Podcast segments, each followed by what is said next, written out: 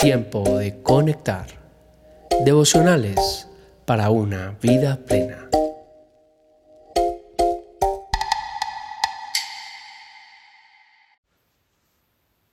Tiempo de conectar. Febrero 23. El camino de la santidad. Encontramos una historia muy bonita en Segunda de Reyes 5, 1 al 15. Y dice, el rey de Aram sentía una gran admiración por Naamán, el comandante del ejército, porque el Señor le había dado importantes victorias a Aram por medio de él. Pero a pesar de ser un poderoso guerrero, Naamán padecía de lepra. En ese tiempo los saqueadores arameos habían invadido la tierra de Israel y entre sus cautivos se encontraba una muchacha a quien habían entregado a la esposa de Naamán como criada. Cierto día la muchacha le dijo a su señora, si mi amo tan solo fuera a ver al profeta de Samaria, él lo sanaría de su lepra. Entonces Naamán le contó al rey lo que había dicho la joven israelita. Ve a visitar al profeta, le dijo el rey de Aram. Te daré una carta de presentación para que se la lleves al rey de Israel. Entonces Naamán emprendió viaje y llevaba de regalo 340 kilos de plata, 68 kilos de oro y 10 mudas de ropa. La carta para el rey de Israel decía, mediante esta carta, presento a mi siervo Naamán, quiero que lo sanes de su lepra.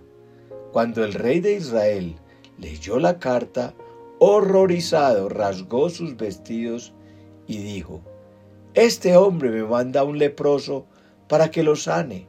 ¿Acaso soy Dios para dar vida y quitarla?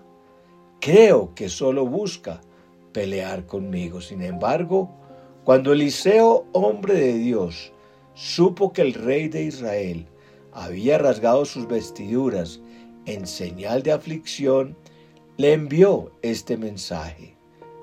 ¿Por qué estás disgustado? Envíame a Naamán. Así él sabrá que hay un verdadero profeta en Israel.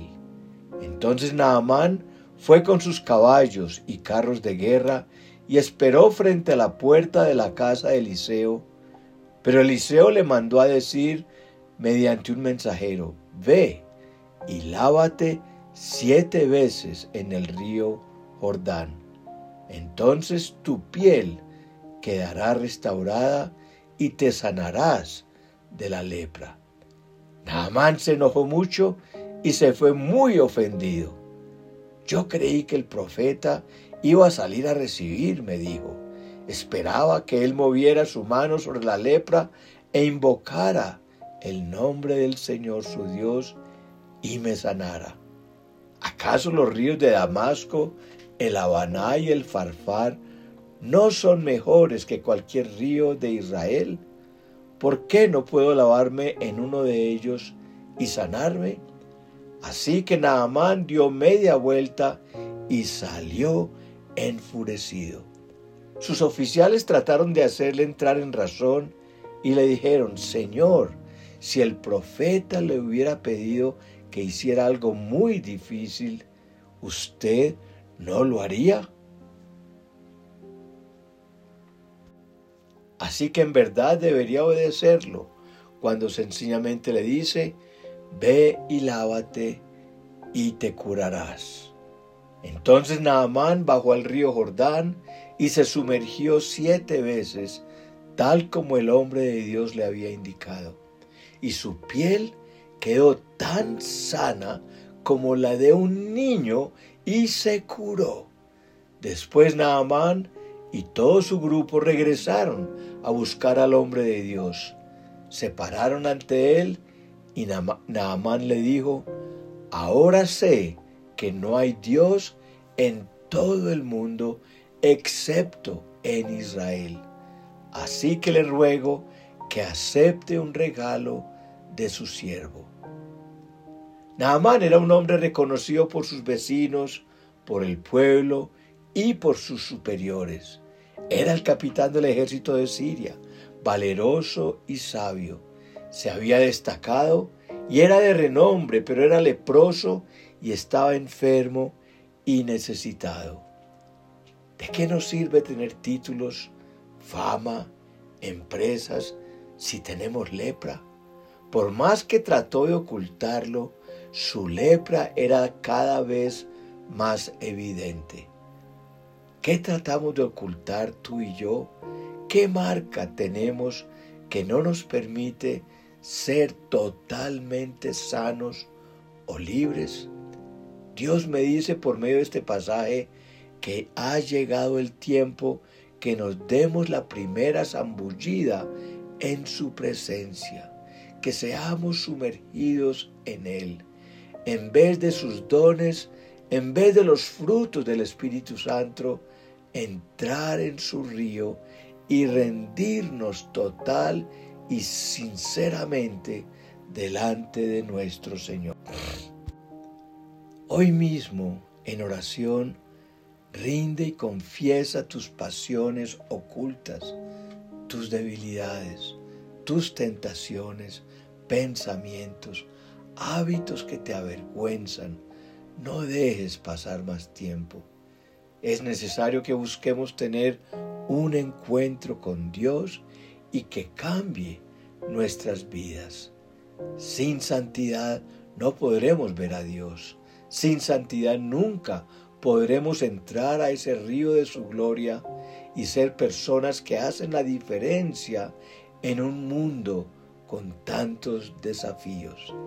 La Biblia, no, la Biblia pone la lepra como ejemplo porque es comparada con el poder destructivo del pecado, aquellas cosas que terminan dañándonos y destruyéndonos. Al principio puede que sea una sola mancha en tu piel que casi ni se ve, pero pronto comenzará a crecer y aumentar más y más. Nosotros llamamos ocultismo a la brujería, pero el diccionario llama así a toda práctica secreta. Ocultar es tapar, engañar, fingir, aparentar algo que no es real. ¿Quién reina en lo oculto? Dios no. A merced de quién nos exponemos cuando ocultamos una debilidad. ¿Qué reino se manifiesta? ¿El de la luz o el de las tinieblas. ¿Quieres experimentar su presencia? Decide vivir totalmente rendido delante de Dios, anhela su santidad y vive en santidad. Si no fuera posible, Dios no nos lo hubiera pedido. No podemos pretender querer ver a Dios que transforme nuestras vidas y las de nuestra familia si no estamos dispuestos a rendirnos. La gran diferencia entre los muchos que son llamados y los pocos que son escogidos se llama santidad. Dios quiere que le sigas en santidad. Isaías 35:8 dice, habrá allí una calzada que será llamada camino de santidad no viajarán por ella los impuros, ni transitarán por ella los necios. Será solo para los que siguen el camino.